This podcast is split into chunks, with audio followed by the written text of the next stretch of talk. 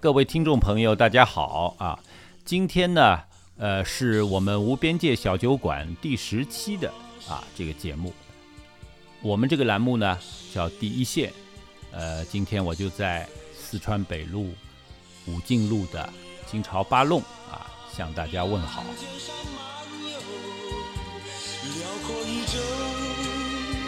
我见不到你，见不。呃，今天我们的第一线呢，啊、有一点跟以往的啊节目有所不同。呃，我们请到了一位嘉宾啊，当然就我来讲啊，是我的老朋友啊，他就是上海啊著名的呃平面设计师和书籍啊装帧呃装帧方面的专家啊，这个江庆贡老师啊。那么我们就请江老师给大家问个好吧。哎，大家好，大家好。好，姜老师你好啊。嗯，那么你是我们第一线栏目的第一位客人啊，这个很特别哎。好尤其是今天我们又正值这个我们第一线的第十期，哎，这也是一个很圆满的数字啊。那呃，我在这里呢啊，先请允许我向各位这个听众朋友啊啊介绍一下我们的江庆功老师。我刚才已经说了，他的呃专业领域呢是我们大家啊知道的这个平面设计啊、书籍装帧啊啊呃这这个领域。那么呃，就江庆贡老师而言，他在近十年里面，他有两本非常重要的啊这个编写的啊这个作品，他的作品，当然啊最后的成果就是两本书，呃，先后获得了中国最美的书这样的一个称号啊。那么其中呢，哎，二二零一四年年底啊出版的第一本叫《上海字迹》啊，《上海字迹》。那么呃，这个它主要哎、里面收集的是跟咱们上海近代以来相关的啊这个汉字的字体的设计相关的啊这样的一个呃梳理啊收集的啊这样的一本书。那么第二本呢是在五年前出版的，叫《上海图画》啊，图当然就是啊这个美术的画图的图啊，这个画呢是说话的话啊。姜老师用一种很特殊的这个啊编排啊，梳理了咱们上海百年来的啊这个插图艺术啊这一方的这一方面的这个档案。那么这两本书啊出来以后，呃，这个我们的广大读者可能意识到，实际上是他们的作者啊姜老师非常有意识的，就是结合对啊上海这座城市它的特殊的文化资源啊，比如说上海曾经是中国最重要的啊这个出版、印刷、新闻媒体的中心、啊。那么所以说呢，哎，它从视觉的这个层面啊，我们知道这个印刷出来印印在纸面上的东西，无外乎两种类型，嗯，一个是对我们来说就是啊看字、读书啊，所以说字很重要。第二就是啊图，这个图也许是画的啊，也许是这个拍摄的。我们现在广义的图就是包括照片，对对吧？那当然，姜老师的侧重在图的这方面还是侧重画出来的，嗯是吧这个哎插图哎，那么我们现现在呢，这个这个书啊啊已经问世了若干年，哎，我们有一点觉得很有意思，好像在这两本书之后，继续在这两个方面深耕的啊，其他作者的这个成果，至今还没有看到。所以说呢，哎，对这两个方向感兴趣的读者，可能现在啊，《上海字迹》和《上海图画》仍然是在这两方面最值得参考的啊啊重要的读啊。那么所以说呢，接下来我们就不妨啊。呃，请这个姜老师来聊聊啊。姜老师，我我跟大家再做一点他个人的背景介绍。姜老师是六零年代人啊，对，就是您这作为这个年龄段的啊这样的一个读者和作者，哎，是怎么慢慢的对啊，有通过一些什么契机啊，让你注意到上述啊你这两本书关注到的这些领域的？嗯哼，呃，这个其实也是一个很。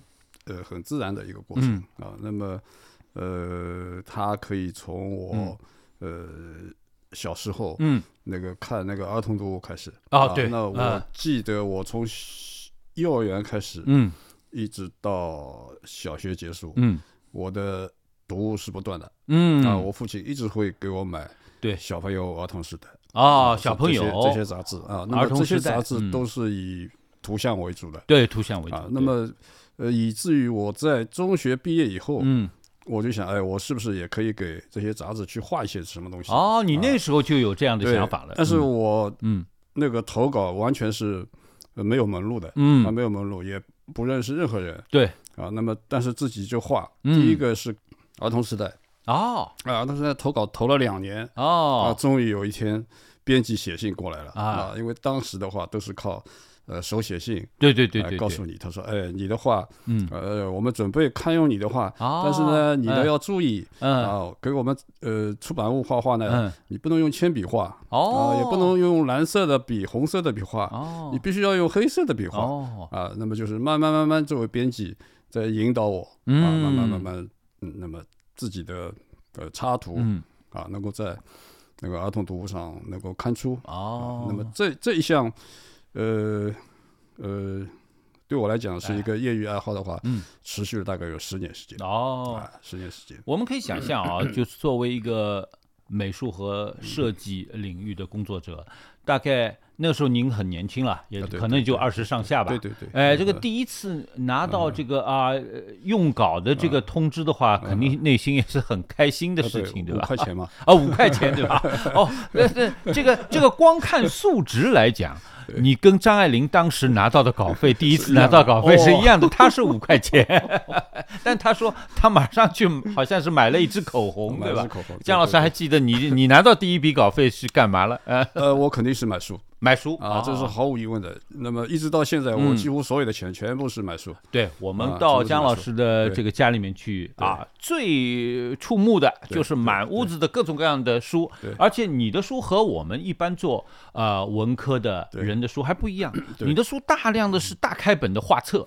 啊，设计呃，设计杂志啊，等等，这这个这个一看就是很高大上、很贵的那种，对吧？没有，但是其实最近呃十几年里面也开始买那些学术方面的，哦，学术方面的书，文本为主的书。哦，这个原因是呃，我主要也是要看看，就是呃，本身比如说呃，像这个平面设计领域里面，呃，大家比如说学者。都在做些什么事情啊？对，他们设计的角度都都是一些什么？对啊，那么其实十几年看下来，对自己感触还是蛮深的啊。一一个是你可以获取一些呃他们的呃学术的一些成果或者是一些观点，对对。但是同样也呃让我这个就是至少是在呃七零八零九零啊亲身体验到这个行业的呃一个从业者，嗯啊会有一些呃。批评的眼光，嗯啊，会找出他们的一些呃学术上的一些问题，对啊一些问题，因为您是过来人，对吧？尤其是你自己从七零年代后期就直接投身在这个这个领域，对，所以说那一些对纯粹书斋的这个这个学者啊做出来的这个整理，你可能比较。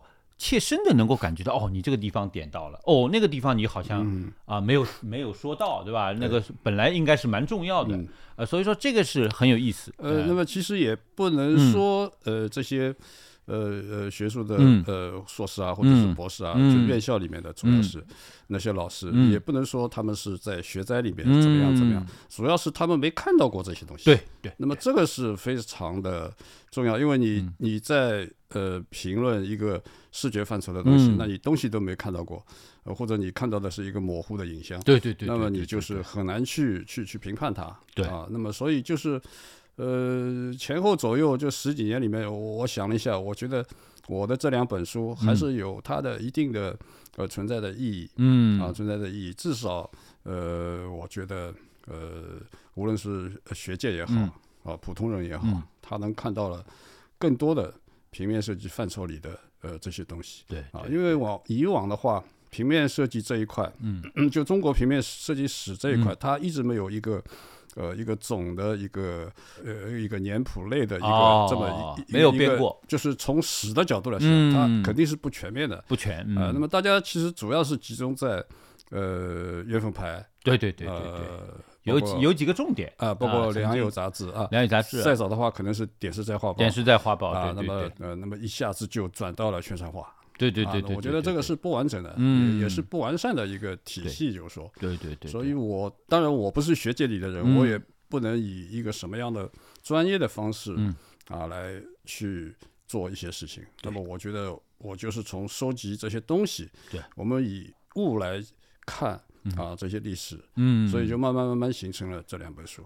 对啊，那么就是说，呃，我们看你这个内容非常丰富的这两本啊图文书啊。这个有有一个很惊叹的地方，就是说你上面的每一张图都来自于你自己收集到的对这些资料，对对吧？对。那么有一些可能蒋老师对你来说你自己经历过，那你七十年代啊一直到现在啊，我我可能留心到它本身就是和你同时的。但是有好多实际上远远超过了你的这个年龄，往上呃往上啊追溯的话，你对上海的这个出版印刷史的啊这条线要上溯到一八五零年代了，嗯对吧？对，哎，那么这啊一系列一直到你出生的，比如说一九六零年代，嗯啊这个当中也有八九十年，那么这些东西你是大约什么时候开始有意识的？哎，我我要去收藏这些东西，嗯。嗯。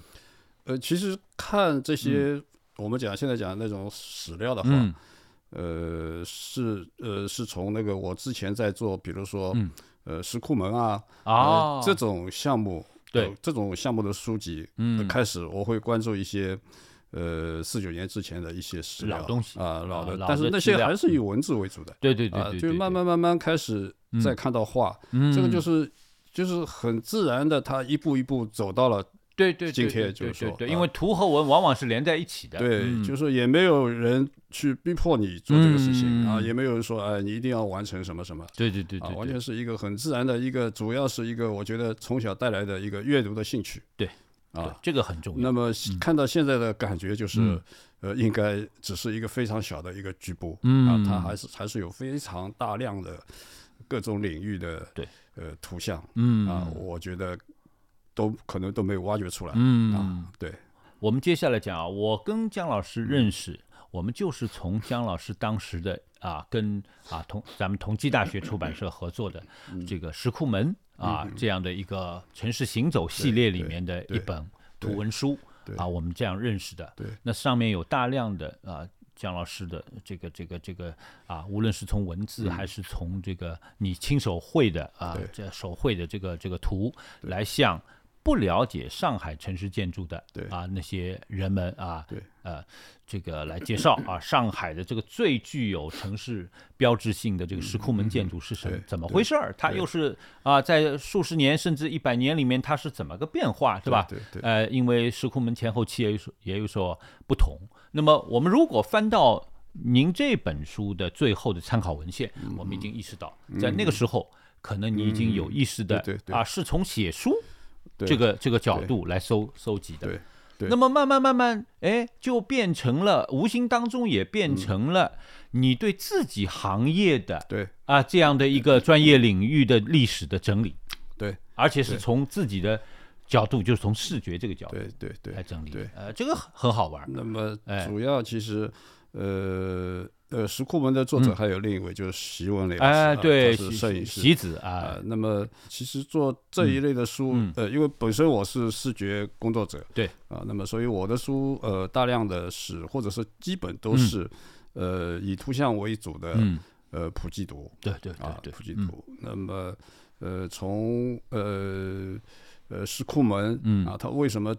做了一本石库门，而没有做其他的，嗯，呃，一些西洋建筑，对。啊，那么也我也是有我的，呃，一个一个想法。考量的。啊，一个想法就是大家都在谈，嗯，呃，租界建筑，对。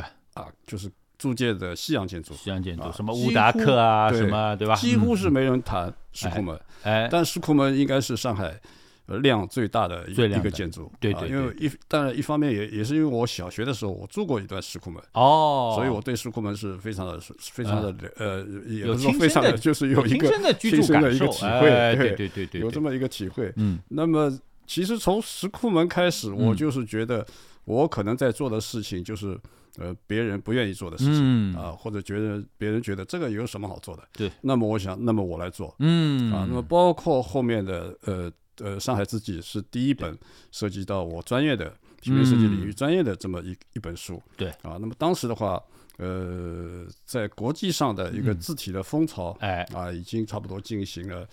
呃，那个是零七年开始，零九啊，也就是两三年的时间。对对。那么国际的字体风潮，它影响到国内以后，对，那么大家开始也慢慢开始关注自己的汉字，对啊，这个事情。那么呃，我正好也是。呃，也是在慢慢收集一些旧的资料，嗯。啊，我那么就是靠，呃呃，就是很纯粹的阅读，嗯，来感受到，对，呃，这些呃文字的这些重要性。啊，就是这些字的呃书写和设计的那么重要重要性，对。那么另外一块就是我还是 因为大量的阅读，嗯，我会看到一些西方的读物，嗯，西方的比如说呃字体史的。一些读物，或者是平面设计师的一些读物。对。那么，尤其是呃两千年以后，呃呃，西方的一些专业的出版社或者是机构啊，或者是学院，呃，开始对二十世纪的呃，比如说平面设计史，或者是呃呃产品设计师，对，呃全球范围里面的，嗯，呃，去进行呃整理、梳理和出版。对。啊，那么，那么。这些读物，你当你读了以后，你就你就会发现，嗯，呃，汉字的东西特别少，它可能五百件里面只有一件啊，是属于呃中来自中国的一个设计，一个设计产品的话也是，可能一千件里面它就那么一两件，就一件，完了还是十七世纪的张小泉剪刀 啊，那么这种就是对你的触动非常大，就是为什么，嗯，呃，你从呃一个专业的角度去梳理全球设计的时候，嗯，呃呃。中国会几乎是属于缺席，嗯。啊，那么我现在看下来可能是两个原因，一个一个就是我们的自己的梳理工作没做好，没做好，那别人怎么会知道你有些什么东西？对对，首先你自己要知道自己历史上做过些什么，对对。那么第二个话，可能就是呃呃。可能就是中国的设计还不太行，嗯，对吧？那我觉得可能第一个因素会更多一点，而且更直接啊，对对吧？对。那么所以就造成了，比如说，呃，平面设计类这呃一个，比如说呃呃英国那个费顿，嗯啊，出过呃呃费顿平面设计档案哦五百例。五百例啊，五百个作品，就是呃，差不多是要，它是从那个十八世纪开始，一到一直到两千年初，嗯，那就是一个厚厚的一个大大的一个大箱子，大箱子一个呃，书是做的非常好，嗯，那么里边，嗯，呃，中国的作品只有一件，哦，只有一件啊，就是呃呃二几年，大概二六年的那个陶元庆的。为鲁迅设计的那个彷徨啊，彷徨的封面，彷徨的封面设计。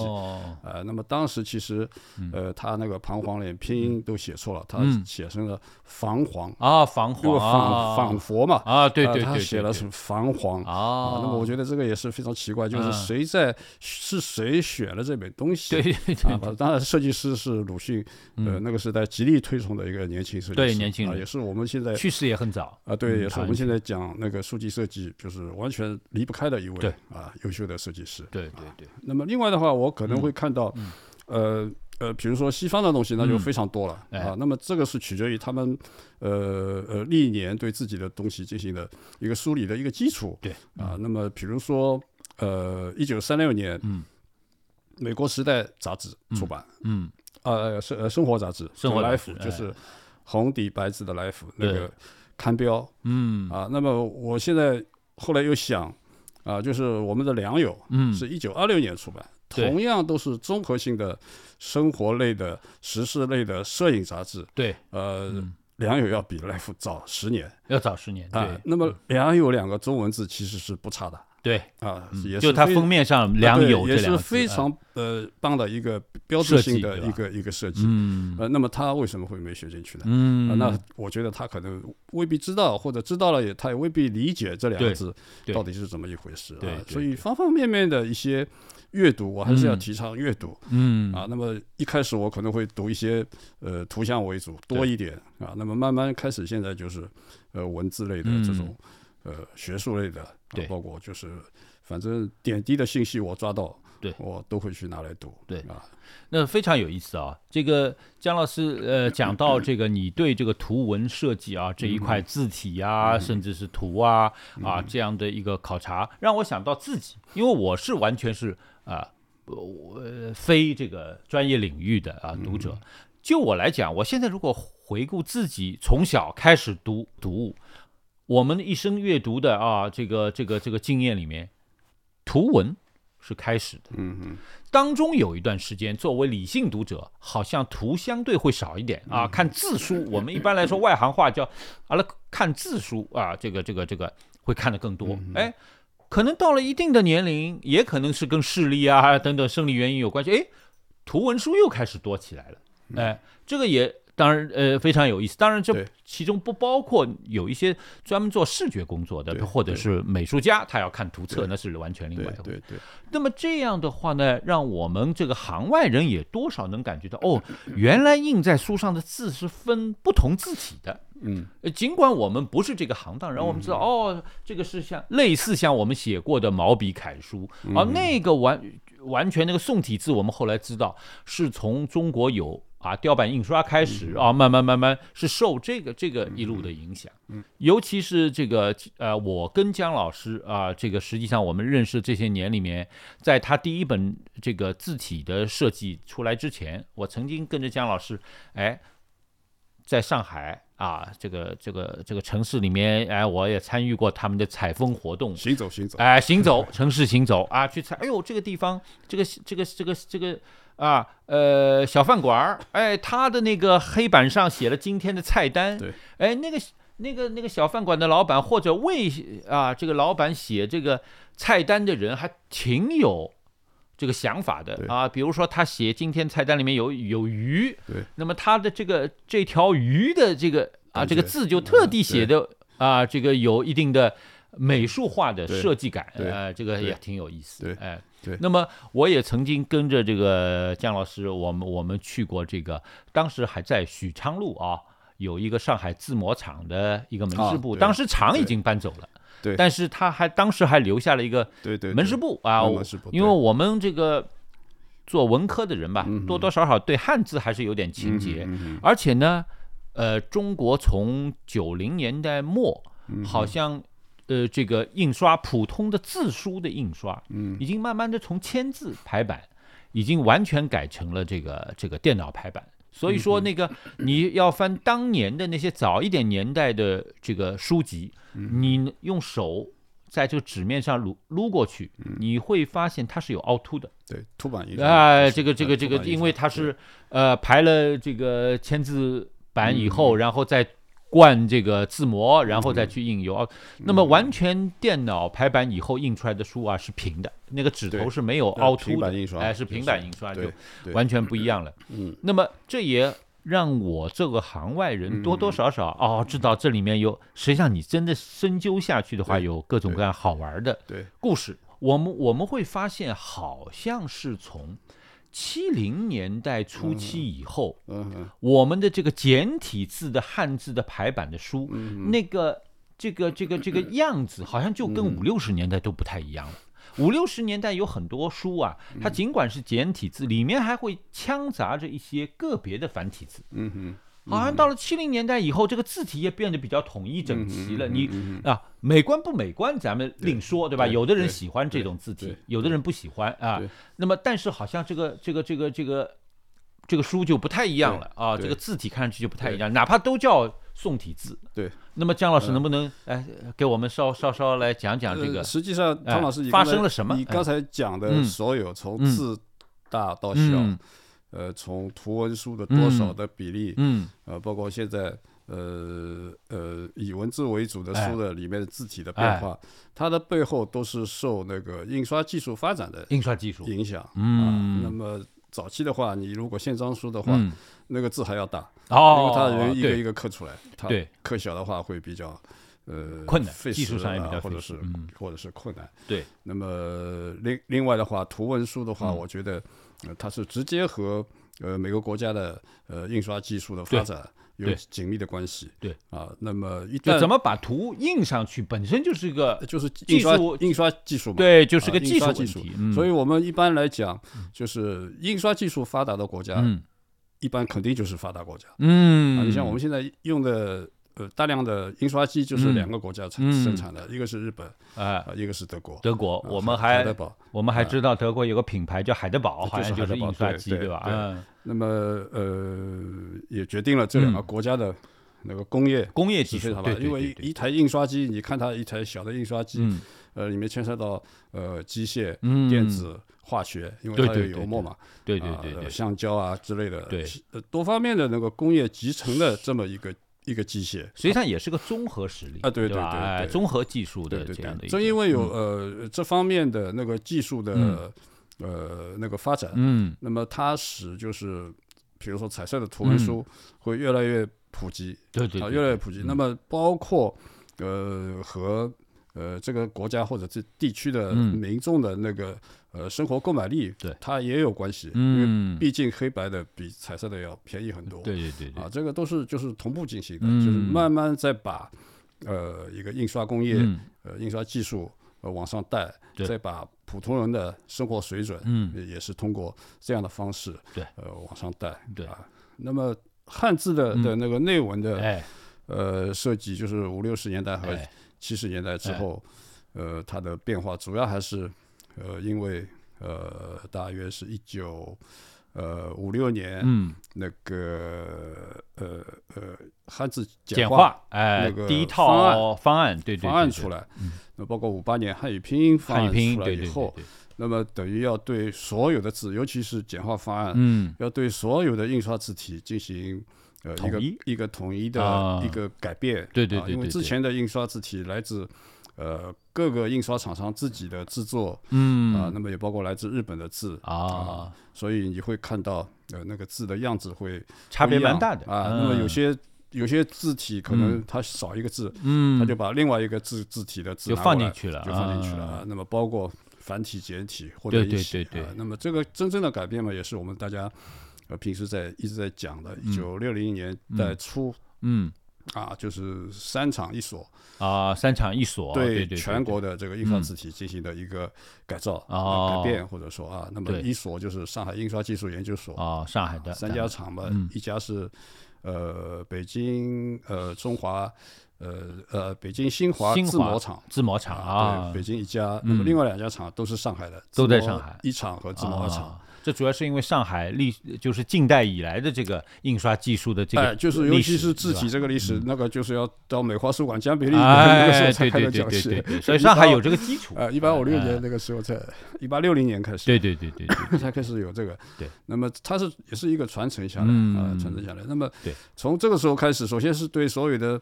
笔画、笔形，它要进行统一，统一啊，就是说，比如说言字旁，嗯，呃，有时候我们一点是一竖，呃，对对对，一竖几横一个口，那么全部改成一点，对，一个简写的一个言言字旁，对对对对，那么这样的话，就是对当时的那个文字的扫盲，嗯，它有一定的好处，否则你一个言字旁有三种，他就搞不清楚你到底是哪一种是对的啊。那么这个是对扫盲有有。呃，有有一些呃优秀的地方，好的地方。那么还有就是，主要的还是一个教育，嗯啊，小学生念认字的时候，他有一个统一的标准在，对啊，对。那么等于是呃主要的。呃呃，那个创作生产基地是上海，上海对对。那么这个是文化部指定的哦，这么一个一个项目啊。当时这个这个主要是由文化部来管，对对对，文化部指定就是让上海嗯来牵头啊，等于就是研发新字体啊，研发新字体啊。那么是就产生了宋一体、宋二体，对对对。那么其中宋二体是我们后来就是六零、七零、八零、九零呃书籍里面最常见的对呃对一个字体。所以说，我们这代人对这个字体还是呃蛮亲切的，对吧？哎，就是说，呃，我就不说其他的，我听我好像从你的书里面还有一些啊，这个行业里面的呃这个呃前辈人介绍啊，这个宋一体。更早一点，那么他可能是跟上海，因为当时要承担这个印刷这个呃编写印刷这个辞海啊，这个这个这个那呃正好是跟具体的项目连在一起的。对。那么宋二体好像又是要跟好像要当时要印刷这个比较重要的啊，这比如说毛主席啊或者马恩列斯的著作，对吧？毛选哎，这个简化字版的毛选，对对对，呃，这个联系在一起，专门设计了这个。但是当后来就推广推广开来，对，就成为所有的正式的这个呃内文的这样的一个标准的宋体的这样的一个。这个就是说宋一到宋二的话，它可能呃宋一因为。呃，在上海印刷技术研究所，嗯，他集集了，就是呃，召集了，就是当时的，比如说封面设计的高手，或者是书书法的好手，还有就是刻字工，对对对，这个几方面的人组成这么一个小组。那么当时其实大家都不知道这该怎么来了，搞这个字体又要有规范，又要怎么怎么，呃，又要好看。那么其实 宋一体还是参考了那个日本的秀英体哦。啊来做成一个。那么当做宋二体的时候，他就有经验了，嗯，所以宋二体一般来讲是我们特别推崇的一个，完全是由独立研发啊，完全是独立的呃一个字体。那么包括书写，它完全是按照呃中国书法的一个习惯，对吧？对，一个当中比较紧凑的这么一个结构来写啊。所以我当时从呃呃，就是我们我我们六零年代的设计是经过那个凸版印刷和呃电脑这么一个转变过程的啊。那么当时就是说。呃，我进入电脑以后选的字体，嗯，呃，很自然的就选到了宋二体。哦，当时也不知道是宋二体，后来才知道，哦，原来这就是宋二体。因为你平时看书看的习惯了以后，你就觉得这个字应该是最对的。对。啊，因为当时会有呃不少那个字体公司的那个光盘是附送给设计师，因为他们也要推广嘛，希望你们用。对对，最终我就选了其中一个字，啊，后来才知道啊，就是宋二体。宋二体的啊，就是反正这个。从呃凸版签字对。到那个呃，其实当中还有一个照相排字啊，照相排字，照相排字，完了再到那个呃电脑的，就是我们讲 DTP 桌面出版系统啊，这么一个过程。一个过程一个一个过程。那么其实呃从出版物的角度，或者是我们讲设设计的角度来讲，呃可能出版物会更多一点，就涉及到就是一个字对。啊一个字体的问题。对，而且这个在上海字迹里面啊，姜老师你还非常注重在印刷字体之外啊，比如说这个就是内文字体之外，呃，还有这个比如说报刊用的，对吧？这个我们呃，我们后来啊读了你的书才知道，哦，原来这个说起来都是宋体字。原来印报纸用的那个宋体字跟印书的那个内文的宋体字还不完全一是一回事儿。说报纸系统是另外开发的，相对有一点不一样，对吧？呃，他是看凸版印刷的时候都是一样的，大家都是用用都是用这些字，因为那个时候等于是他也不允许个人去做字体设计啊，因为整个印刷行业，包括现在也是，他要有准印证，对对对，印书的话他要有准印证。对，那么那个时候都是。呃，都是公安要注册哦，哦，这个都是要注册的，对，因为他怕你印呃其他的，对对对对对，那么都是要注册。那么所有呃印刷类的字体，它也是统一有，嗯，比如说呃印刷研究所或者字模一厂、字模二厂。那后来就是北京啊，包括一些其他地方也会有一些字模厂，对对对对，就是专就是专业的机构，嗯，来生产这些字体字形，啊，你才能够去用。那么几乎都是呃。就是全国范围内都都都是统一的。其实这一点我后来也分析到，就为什么中国后来呃进入到呃桌面系统、电脑桌面系统以后，它的汉字特别少。嗯。啊，不像日本，它有三千个汉字的字体可以选，我们可能可一开始只有几百个啊，那个数量差差别特别大。那么我觉得这个可能就是原因之一，因为你不需要设计啊，你设计出来你谁用呢？对对，因为一个汉字你至少七千个字，对。谁会去写？对对吧？那么这个就是无意当中造成了呃中国汉字字字体嗯。呃缺失啊这么一个现象。对这个资源就相对少。对，那么九零年代以后就好了。嗯，各种自由的设计师他都可以参与到这个过程，对，设计那个无论是内文字也好，美术字也好，嗯，那么包括呃中国的呃几大设计的字体公司，像像方正汉仪，呃呃呃，就是频繁的呃进行那个字体设计的比赛，对对啊，那么把中国的那个印刷字体美术字啊这个质量在慢慢慢慢在往上就是进步啊。对对对对对对，会是这个非常有意思。然后就是说，呃，我我在看你的书里面还发现有一点有趣的故事，就是说，实际上除了啊这个上海字体研究所啊、印刷研究所啊，啊，实际上上海有一套专门用来印报纸的标题的这个字体，是一个是一个印刷厂工人的。这样的一个啊，哎，就是窑体，你们行内称为窑体。对啊，我好像当记得当时还是跟着你去采访过这这位姚师傅。哎，呃，那个姚姚姚志良先生，那么他在呃五八年左右，嗯，呃自己创作了呃一一套字体，这个字体也是他平时在工作之余，嗯，进行那个业余创作积积累下来的，因为大标题。大标题的字特别大，对。那么一般的话，它呃可能只有宋体黑体，嗯。啊。那么他为了要丰富这个标题的字样，那么就是可能编辑部下午把那个文章下到车间，对。那么他就根据这个标题去重新刻，哦，专门属于他的呃一种风格的呃这个这样的这个字体啊。那么他和北京哎呃人民日报有一个叫木体啊，那也是一位姓木的一位。师傅，呃，一一位等于是，也可以说是字体的一个设计者，设计的一个标题字。啊，那么上海就是叫姚体，那么全国也就是这两个字体，嗯，是以个人的名字来命名、姓名啊命名的，这个非常有意思。那么像现在的话，姚体就是一直进入到电脑时代，一直在用。哎，啊，那么尤其是文汇报。对。啊，在他的那个笔会的那个栏目里面，还经常用这个散文，尤其是散文啊，用他的标题字，包括呃上海芭蕾舞团，嗯。啊那个那个芭蕾舞呃舞蹈中心嗯。那个标准字也是用的摇体，对。啊，它是很特别的呃一种字体，对啊，那么很不幸的是姚老师。二零一八年去世哦，他已经去世了，八十多岁啊，对对对。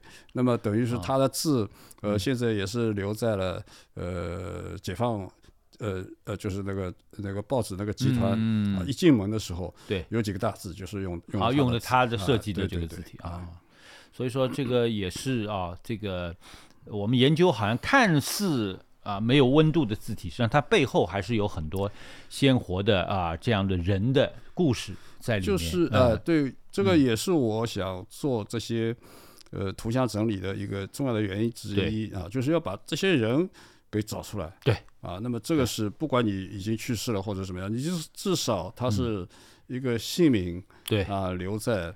呃，当下的让大家知道他，让大家知道。所以说我我当时很有感触，我跟着你去这个姚师傅的家哦，当当时他好像有一种什么帕金森还是什么，手有点抖。对对对。但是好在我们啊留下了他这个在世的时候啊这样的一个活生生的这样的一个资料啊。对对对。这个这个相当不容易。对对。那么说到字体呢，除了这个印刷字体，呃，这个姜老师，你实际上还很感兴趣，就是我们生活当中的，比如说我们的。电招啊，也也可能有各种各样的字体，也有的是书中国跟中国书法连在一起的，有的是美术字啊。那么前若干年，嗯哼，实际上我们上海有不少社区啊，可能跟街道啊，跟什么啊关联在一起的，也也也也因为这个沿街的招牌啊，引发了很多社会话题啊。比如说有的街道啊，它呃。要求啊，某一条路上的沿街的这个电招啊，全部都是统一的啊，甚至是这个电招的颜色，哈哈，这这个设计全部都是一样的啊。这个当时好像甚至是上海的媒体也也也也也啊参与了这样的讨论，对，是不是？您怎么看这个问题呢？嗯，这个问题其实，哎，我后来又出了一本《自由上海》啊，里面全部是专题讲这个事情，对对对，专题讲这个事情。那么上海招牌这个事情，主要也是，嗯，呃，也是因为一些你刚才说过一些社会事件，嗯。啊，主要是呃呃安全上的一些社会事件，对对对，呃，造成了呃就是呃行政命令下的对全市的招牌的安全大检查。对，安全检查。那么根据这样的情况，那么呃，大家就从那个它的材料结构，呃，包括用电、灯光，对各方面的安全因素，对，去去考虑的比较多一点。嗯。那么字体其实还是被疏忽了。对。啊，那么就觉得啊，大家反正现在有电脑，就统一弄一个字体，哎，就这样来做。那么其实是。也是扼杀了一些灵动性，一些店家的一些主题性和灵动性啊。对，那么这个其实是一个比较失败的一个举动。哎，对。那么，但是总体来讲，就是我们为什么会呃看到，比如说《上海字迹》和《上海图画》嗯这两本书里面的文字嗯啊，包括它的图像啊，你会觉得呃和呃现在新的一些图像会感觉不一样。嗯啊，那么这个主要的原因。还是之前的这些图像和字体都是通过手绘出来的啊啊，这个是最主要的原因。这是带着对设计师或者是美术师他本人的特征，嗯，一个是特征，还有一种就是一种传达的一种很自然的一种让你觉得。顺其自然的一种感觉，对啊，这个是说不清楚的啊。同样两样东西你放在边上，就是我一直举例子，你写一封信是直接写一封信还是 email？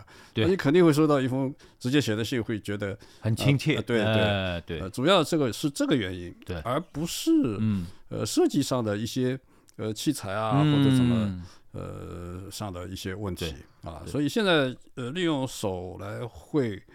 字和写的人，呃呃，越来越少，少了吧？他们越来越多的会被归于艺术类啊，比如说架上它还在，啊，水墨它还在，对，书法还在，对，但是用这些手法来做设计的。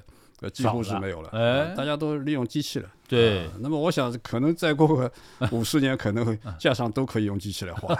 再过五十年，可能我连我这样的人 都可以自称设计师、艺术家。哎，这个也是一个很啊，看似很荒荒诞，但是也不是没有这种可能的一种。前景，你想设计就是完全没有手手工的痕迹了，对对对啊，那么人家就会觉得生硬，它没有没有温度，对啊，会有这种感觉。确实，这个感觉有时候人家说不清楚，哎，就觉得哪里不对，对，就讲不清楚。或者我非专业的人啊，对，就是手绘的，呃，这么一个点的重要性。对，这个确实是，嗯，这个呃，您的另外。这本书啊，《上海图画》，那么是啊，就是可能会引发更多的啊读者的兴趣，因为大家对画都特别感兴趣，因为字体毕竟相对还是比较专业。对对。那么，那么在您的这个考察当中，上海啊，这个呃，它的这个呃近近现代以来啊，最早的啊印刷出来的啊这个以图为主的这样的印刷。印刷物应该是可以从什么时候开始说算起？呃，因为我自己给我的书是近现代，近现代啊，那么那个时候基本上就是呃木板水印，嗯，和那个凸版印刷，嗯，和石印。是同步进行的，对对对，所以这三项都在这我的书里面会体现出，都会体现出来。再早的话，我没有去进行那个深入的这个这个研究，因为对我来说，我还是呃，其实缺失的也是近现代，嗯，呃，这么一块，对啊，因为最早的话，其实。呃，那个中国印刷史，嗯，就讲的还比较清楚，更清楚啊，就是也是雕版印刷这一块，对对对对啊。那么近现代就是这三项技术同步进行，嗯，同步进行。那么石印差不多在呃四九年之后还有一些哦，石印实际上是在五六五十年代还还会还有还会有哦，呃那个时候还出版。呃，石印技术小册子啊什么的啊，那么说明这个石印技术当时还在。对对对。只不过说我们就是大量的呃生活当中的印刷品，可能已经不是用石印的方式来印了啊。那么雕版的话，现在只剩那个朵云轩。啊，朵云轩他们有作为一个非遗的啊，对，一个木刻水印，他们现在正式的叫木刻水印，保保留了下来，保留了下来。对对对。他们而且木刻水印主要是用来仿制一些啊这个书画作品，对对呃这个呃有的时候如果质量高的话，确实是挺传神的，呃这个这个据说做得好的，有的时候原作者原画家有的时候也 哎这看不出来哦，原来这。这张是我自己画的，那一张是木刻水印印出来的，对吧？对对。呃，我听说这在这个行当也聚集了一大一大批高手。对。呃，我们知道的一位现代画家，这个呃胡野佛先生，他当年也参与到这个木刻水印的研发。呃，这个这个过程当中，对。石印技术，我后来才啊，就是跟着你去上海这个出版印刷这个博当时的那个博物馆，博物馆对。哎，我们看到哦，原来是一张。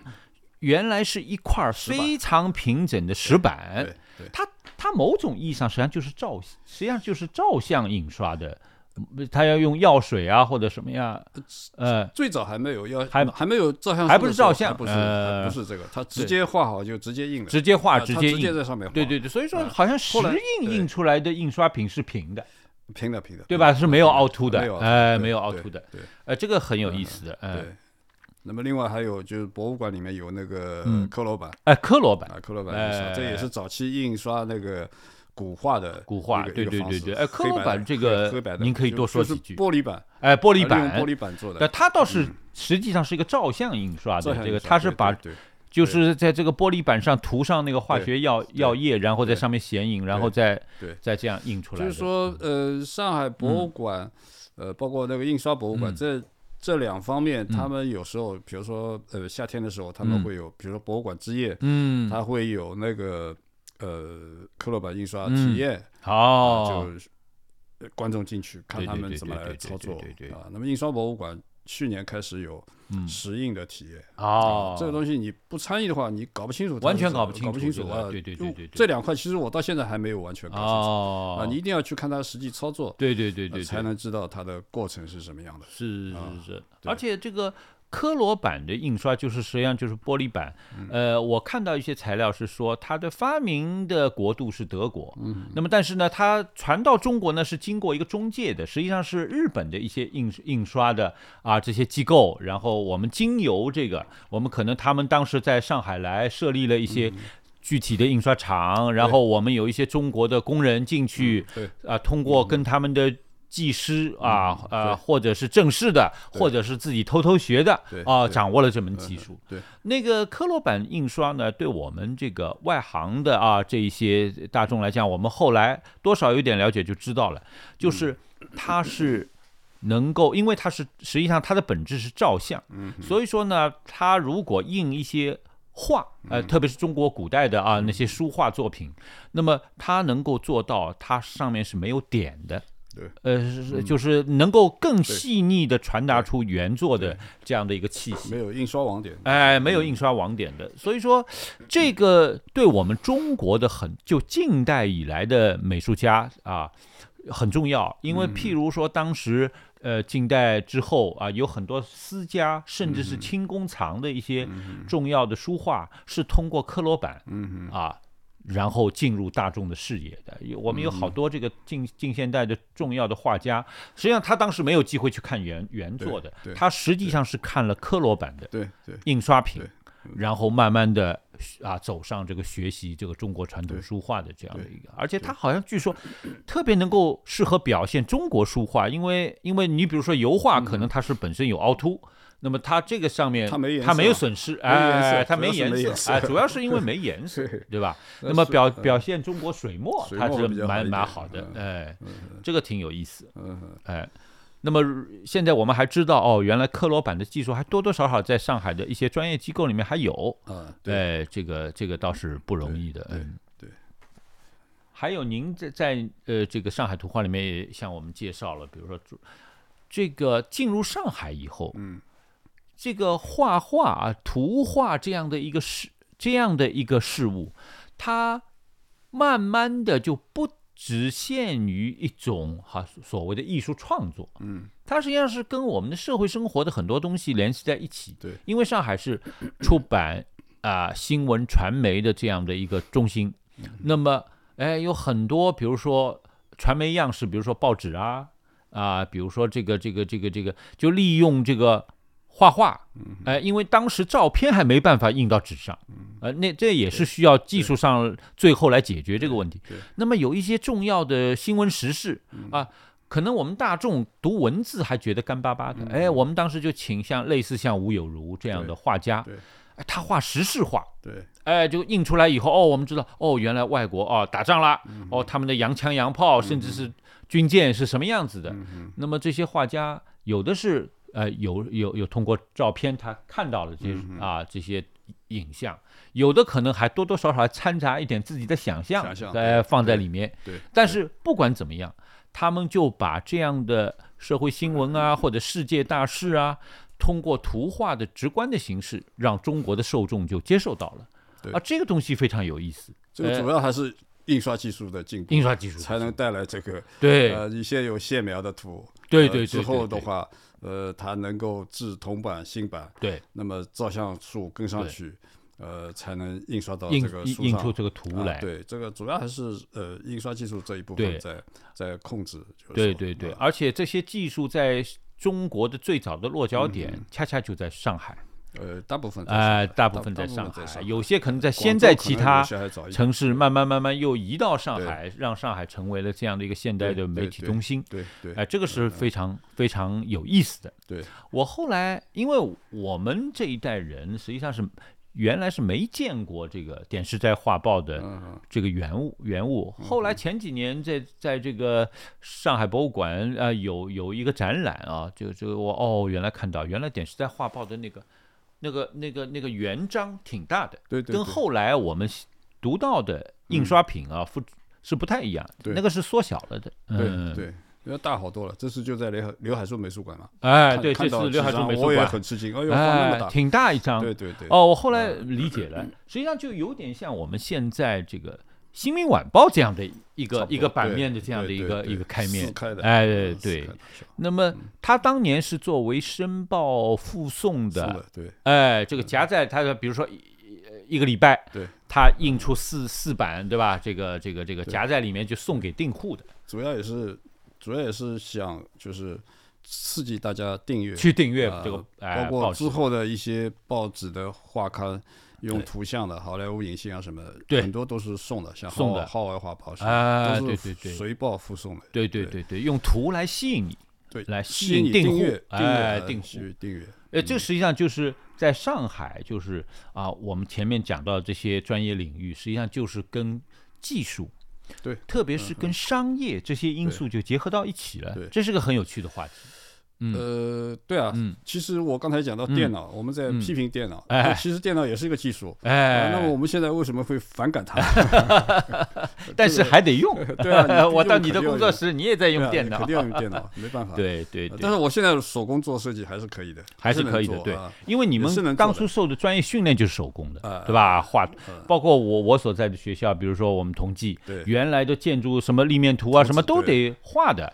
啊，后来我的那些那些专业的同事就说啊，汤老师，现在的学生比我们要轻松多了，他们都是 CAD 的，都是都是那个电脑上啊画的，是吧？呃，这方面的专业要求实际上在某种意义上是降低了。嗯，对。那么你刚才讲那个专业训练，嗯，那其实我没有接受过任何的那个专业训练，无论是设计也好，或者是阅读也好，嗯，基本上是凭自己的兴趣兴趣。做这些事情啊，包括。呃，设计上的任何的，呃，那个技术上的事情啊，你可以看别人怎么做，你自己去学，对对对，这个整个过程也是很有趣的一个，但是也有也有压力啊，因为不断的会有嗯。呃新的想法出来，嗯。啊，那么包括下一本书，呃，前面两本书我主要是采访，就是一些前辈，对。啊。他的或者是当事人，嗯，或者是家属，嗯。啊，那么后面一本书我准备全部自己写，啊，那么因为这时间里面也积累了很多想法，对，啊，我要把它独立的表达出来，表达出来，对，表达出来，啊，那也是有大量的图的吧？我想，呃，还是以图为主，嗯，啊，还是以图来，我讲以图证实嘛，对，以这个方式啊，因为有些呃大的事件，比如说广交会。那哦，它的海报，嗯，呃，那么我们如何来，呃，去看待这个广交会，对这个中国出口商品，对，它完全是和设计有关的啊，这么一个话题，嗯，而且中国的广交会啊，呃，我是稍稍稍的接触过一点相关的材料，我发现将来等姜老师的书出来以后。我们很多读者可能会大吃一惊的。嗯，比如说啊，当然这可能也是由于它的性质，因为它是对外的，然后或者是啊这个交流的这个当然是生意了，对吧？外贸为为主的这个，呃，因由于这个性质，所以说呢。广交会的很多视觉的传达的材料，跟我们所想象的，跟它同时代的我们一般啊普通，呃中国大众见到的那个年代的很多材料是不太一样的。呃，有点不一样。啊，是吧？哎，那用用可能用我们这个生活当中的一个俗语说，好像更加洋气。在某种意义上，哎，我们我们内销的东西是看不到这些东西，对。啊，是吧？客户群体不一样，哎，客户群体不一样，它是对外的，对外的，它对外的，对，哎，这个很好玩，呃，这个这个这个，所以说，哎，我们也非常期待姜老师的这一块啊。那么说到这个跟商业有关的，实际上，呃，在您的书里面，我们也可以看到大量的这方面的图文资料，对，啊，比如说。呃，上海这个地方的一个特色，我们讲到上海的这个设计，就要想到啊，这个月份牌啊，对对吧？这样的一个设计，比如说啊，之前我们在年初去世的这个很可惜啊，这个张伟老师，哎，他也是月份牌研究和收藏的一个非常重要的一个藏家和研究者。那么说到月份牌啊，我们现在的年轻人可能不太了解，他当年印出来是干嘛用的？实际上是送。实际上是送的，而且呢，最早是一些洋行，对吧？经销商的，是送给经销商，还不是送给个人。对，哎，那么上面就当然它也要有它的实用的部分，它的它上面印了记呃新一年的日历，对吧？你可以，那但上面呢是非常精美的图画。对，哎，那个比如说有很多什么英美烟草公司啊，或者哎这些洋行它印出来的。对，哎，呃，这个呃呃，就单单独的。呃，月份牌我可能已经呃也没有精力去直接去研究它，因为我手上月份牌大概也只有三张啊，它必须有大量的对也是实物对，呃，你就是看了以后才能做就是进一步的研究嗯。那么我可能在我的包括我的新书里面可能会呃做一个月份牌和宣传画之间的一个连接，哎，这个他们之间的关系到底是什么？因为统称我们现在很多。呃，做研究的呃老师都会叫它海报，啊，那其实呃月份牌也是有多种的呃称呼，对啊，最早它其实就是年历，它就是海报，对对，没有人在家里会贴一个海报，对。对啊，就是年历。那么后来就派生到一个叫年历海报，年历海报，它开始越来越多，因为呃呃，它发给经销商以后产生了就是。呃，比如说香烟，对啊，那么产生了那个用户对这个东西的兴趣，兴趣啊，那么就慢慢就是印量什么开始开始增大，开始扩展啊，那么它成为了，呃，确实是成立成为可以到处贴的一个一个一个东西。对对对。那么三十年代之后，嗯，呃，它可能就是，呃，就是我们这这边要分两块，一个是月份牌，还有一个就是月份牌的。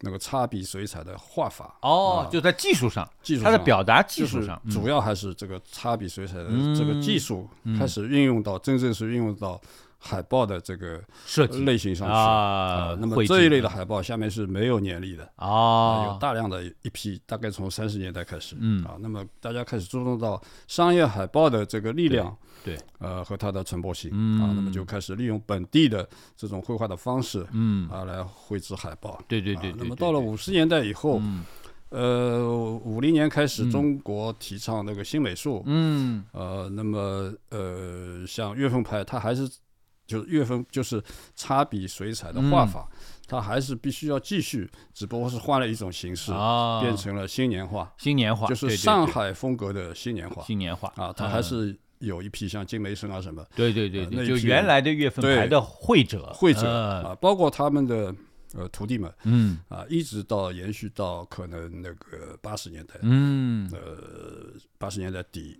左右那些呃等于是年画类的呃这么一批印刷一批作者呃。和印刷品。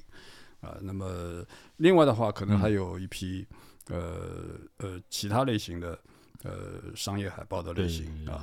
那么它其实和宣传画，嗯，呃，宣传画在西方叫政治海报，嗯，政治海报，它是非常呃准确的，嗯，有一个字的，嗯，有一个字的，对，呃，所以这方面的一些关系，我准备可能要把它理一下，就是说，嗯。啊，因为否则的话就是月份牌宣传画，好像中国只有这两个设计，其他东西都没有了。对。啊，那么西方嘛又特别对政治宣传画感兴趣，嗯。啊，老是出那些书，对对对，一本一本出来讲用这些材料讲嘛又讲不清楚，对对对对对对，他其实，在设计史这一条线里面，它和商业设计之间还是有很多关系，对，要把它连起来。对啊，我最近看到一个词，我觉得用在呃商业这一块，呃是成立的，叫工商美术啊，工商美术，工商美术，对吧？对，哎，这一块就我们的月份牌啊，对，可能到了我。小时候啊，就是说有一种月份牌这种样式的变体，就是正面是一个美术品，是一个画或者是一个什么，反面它是印的是这一年新一年的呃这个年历啊。这样我们就是他开那那个一般来说这个这个这个这个尺幅都不大，就是年历片。对，哎我我我因为家里面当时有有个很很特别的，我的小叔叔呢是在这个上海。啊，就是文教公司下面的这样的一个，可能跟啊这印刷品啊这些东西，他经常能够拿回来这这种东西。对。后来呢，我前一阵子还去问他，我说：“哎，你当时拿回家来很多年历片都很漂亮啊，有的是什么娃娃头啊，而且是中国啊各个少数民族的这种装饰啊，有的么是金鱼哈哈，有的么是什么啊传统的神话，什么大闹天宫里面的孙悟空啊等等。那我说，你们当时喜欢什么？”他说：“哎，这个我比你懂。”他说：“我们当时觉得最上海人们口味比较洋气嘛，对吧？”他说：“当时上海有一家单位出的年历片，他说这家公司他的办公地点在外滩，叫中波公司。对，他说中波公司的，我一开始还不懂了，什么叫中波公司啊？他说实际上是航运，航运公司最早是好像中国和波兰的哎这样的一个东欧国家的这样的一个呃呃船运的这样的一个公司。”他说：“哎呦，他们的东西可能因为波兰毕竟是在欧洲的这个呃范围里面，所以他们印出来的每年送给啊关系户或者呃关系单位的这种年历片是很洋气啊。对，所以所以你说了那个月份牌的那个延续，其实它可以也可以算之后的一种小型的一个一一种月份牌。对对对对对，那个呃，包括其实你还是不是还记得？就是呃一些厂家会印那种大的，包括杂志社、报社每年都会送一张大的，上面一个风景画，下面是年历。哎，这其实也是月份牌，是是只不过是他换了一个方式，换了方式。那么这一块的研究几乎是没有人在做。那么因为我觉得可能呃呃现在主要的研究者可能是七零后和八零后，对，他们可能没见过这个东西啊。那么所以我是希望我要把这些东西给放到台面上来，哎，让让大家知道我们每个时代。呃，经过了一些什么样式平面设计的样式，就。在当时啊，就是实际上塑造了我们的视觉的生活当中的视觉环境，对吧？就是不完全是高大上的，只在美术馆里面那些画家的创作。那实际上很多设计师，甚至是画家，对对，本身也参与了这一些。对对。我后来看到前两年那个中国画院的一次这个一次展览，哦，我才明白五六十年代的时候，上海中国画院的这些啊，这个画家们，他们也下到基层，比如说去一些厂，尤其是什么啊什么。生产热水瓶的，特别是生产咱们的搪瓷脸盆。脸盆的。对，哦，我后来才知道，哦，原来咱们的搪瓷脸盆的很多图样，对，是画家专业画家画的，对，还而还不是他们厂的设计师啊。说不定我们用的某一个脸盆的是啊，就是什么周练霞呀，或者是是吴什啊吴青霞呀，他们画的。呃，这个是很有意思的，呃，包括呃，姜老师还请出过一位我们上海的呃，这个当时广告公司的一位设计师啊，叫任美君老师啊，他他还给。他不仅是设计广告，实际上他当时还参与过上海的一些手帕呀，对一些什么大概是围巾啊，比比如说这些东西的设计啊，这个很有意思，您也可以跟我们讲讲。他其实设计这些产品的样本，样本就是出口样本，出口样本，可能也是途经嗯广交会，对对对对这种呃机构出去的，呃就是呃比如中国纺织进出口公司，嗯啊它的某一个布料的样本。啊，羊毛衫的样本，对对对对。那么这些早期的话，都是统归在上海广告公司做，它是属于对外外贸部外贸部的指定的一个机构。哦。啊，因为也可能是因为上海的设计力量比较强，比较强。嗯。啊，那么就是集中集中在上海做这么一批呃一个对外宣传的工作，嗯，包括你刚才说的年历片，对，这个其实早期也是任美君老师的回忆说，早期也是对外免费送的，送给客户的，包括客户，包括呃各呃各个国家地区的呃政府机构，就是送外交啊，对对对，作为作为新年礼物啊送出去的这些东西啊，那么后来就慢慢慢慢形成了。呃，国内一个收藏收集的对对这么一个类类型，对，我现在如果对八零后或者九零后的年轻人提到年历片，他们已经丈二和尚摸不着脑，什么年历片，对吧？哎，我说那个时候啊，你们爸爸妈妈那一代人，他们的皮夹子里面，特别是有一张透明的啊，有一个一个那个那个插在里面啊，可以看看啊，今天。几月几号？就像呃，我们呃，现在可能是要把孩子的照片啦，或者跟父母的合影了放在这个啊。当然，现在大家皮夹子都不用了，都手机。现在手机不是有一个背景图嘛？对对，很多都是哎，用家里面的合影啊，或者什么呀？哎，对对，就是这个意思。这个非常有意思，就是它和日常生活相关的，就是可能就是五零六零七零。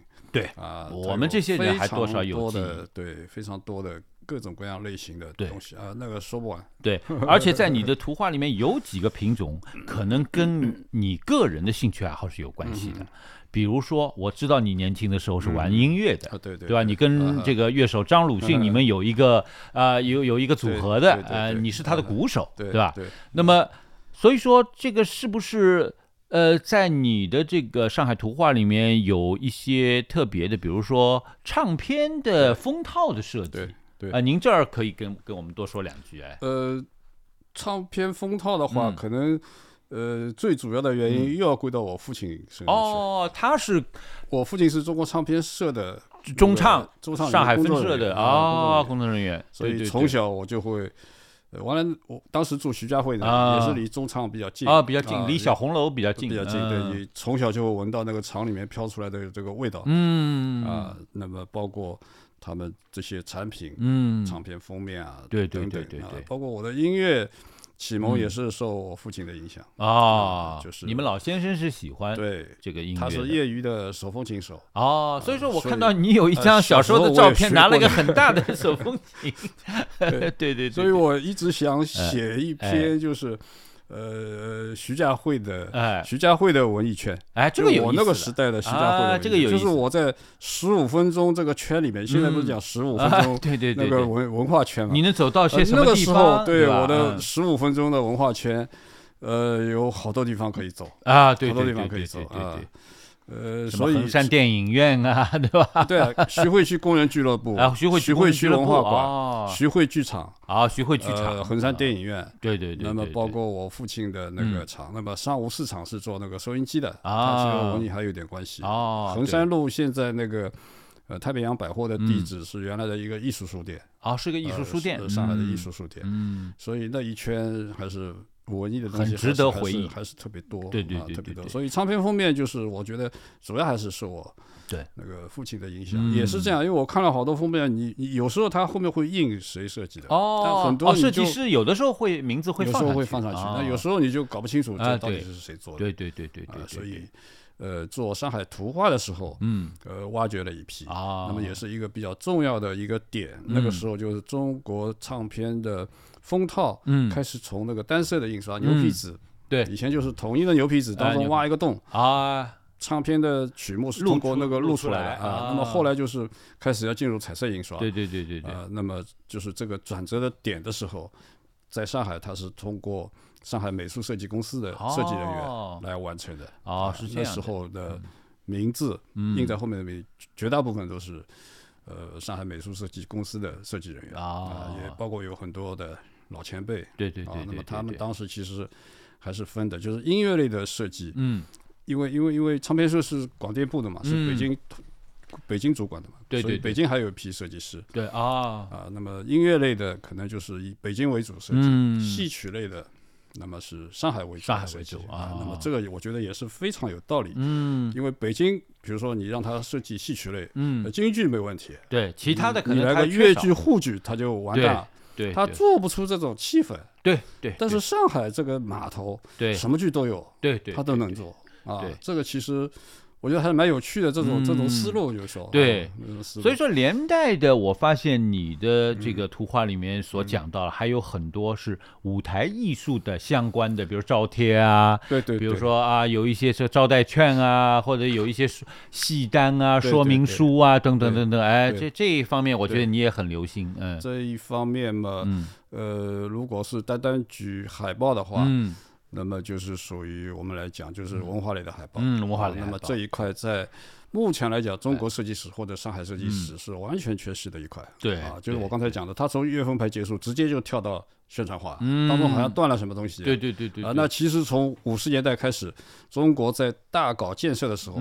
他的比如说银行的招贴，嗯，储蓄的招贴，对，保险的招贴，全部一样都不缺，全部是都有了。再包括所有的产品的它它的那个招贴，嗯啊，那么刚才讲到的就是文化类的招贴，戏剧电影。对。对吧？全部是有那个，包括那个展览，对展览海报，对。啊，那么包括呃图书海报，嗯，就是每个出版社它出版新书的会有一个图书海报，对对对对，那么是非常非常丰富的，嗯。啊，那么我可能下一本书会把这一批东西啊，这个太有意思亮相出来，哎，我们非常期待这本书，这个因为实际上就是呃。要做好您这样的书，以及啊后面的书，有一点就是你要做有心人，就是说你在即使在设计行行行当，但有的人可能只关注自己的作品，他倒是也没有这样的，也许没有这样的闲暇，当然也许没有这样的意识来关注哦，我所在的这个行当它的历史是怎么样的。另外就是说你要有见到。就像你说的，你要见到足够多的东西，嗯，你才能建立起这样的意识。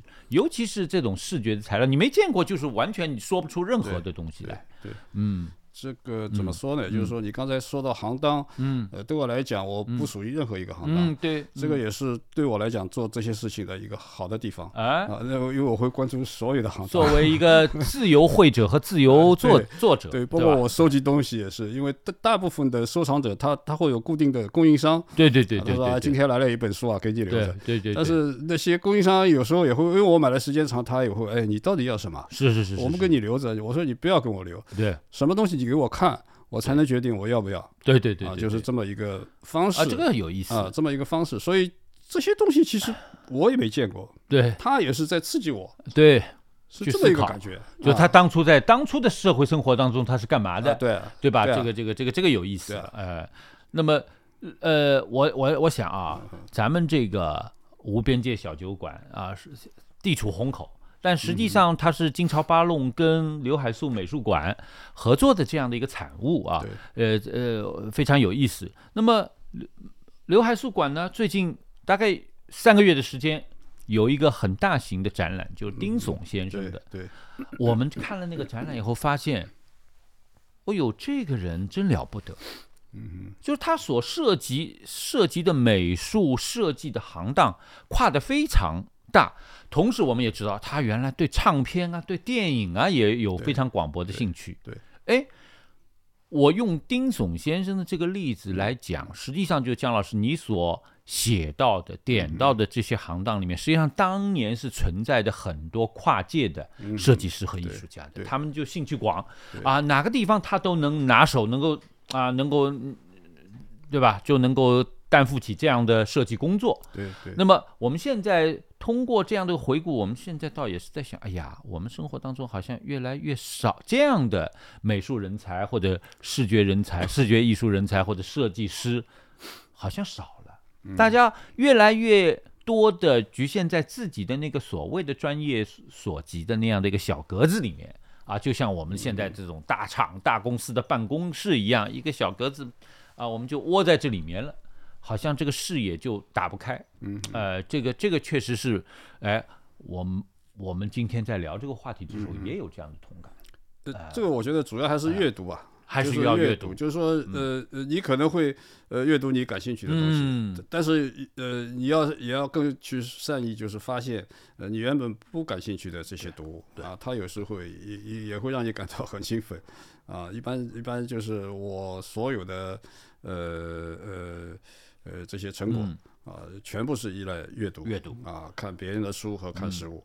就是两点。好，我就觉得姜老师啊，为我们的这样的一个话题啊提出的啊，不能说药方，他提出的一个解决的，就他自己的经历啊提出的一个解决的方式是多读东西啊，更广博的去阅读，包括你自己的专业啊所之外的对对对那样的一些领域。对，这是一个非常有趣的，对对啊，这样的一个经验。那么，谢谢姜老师。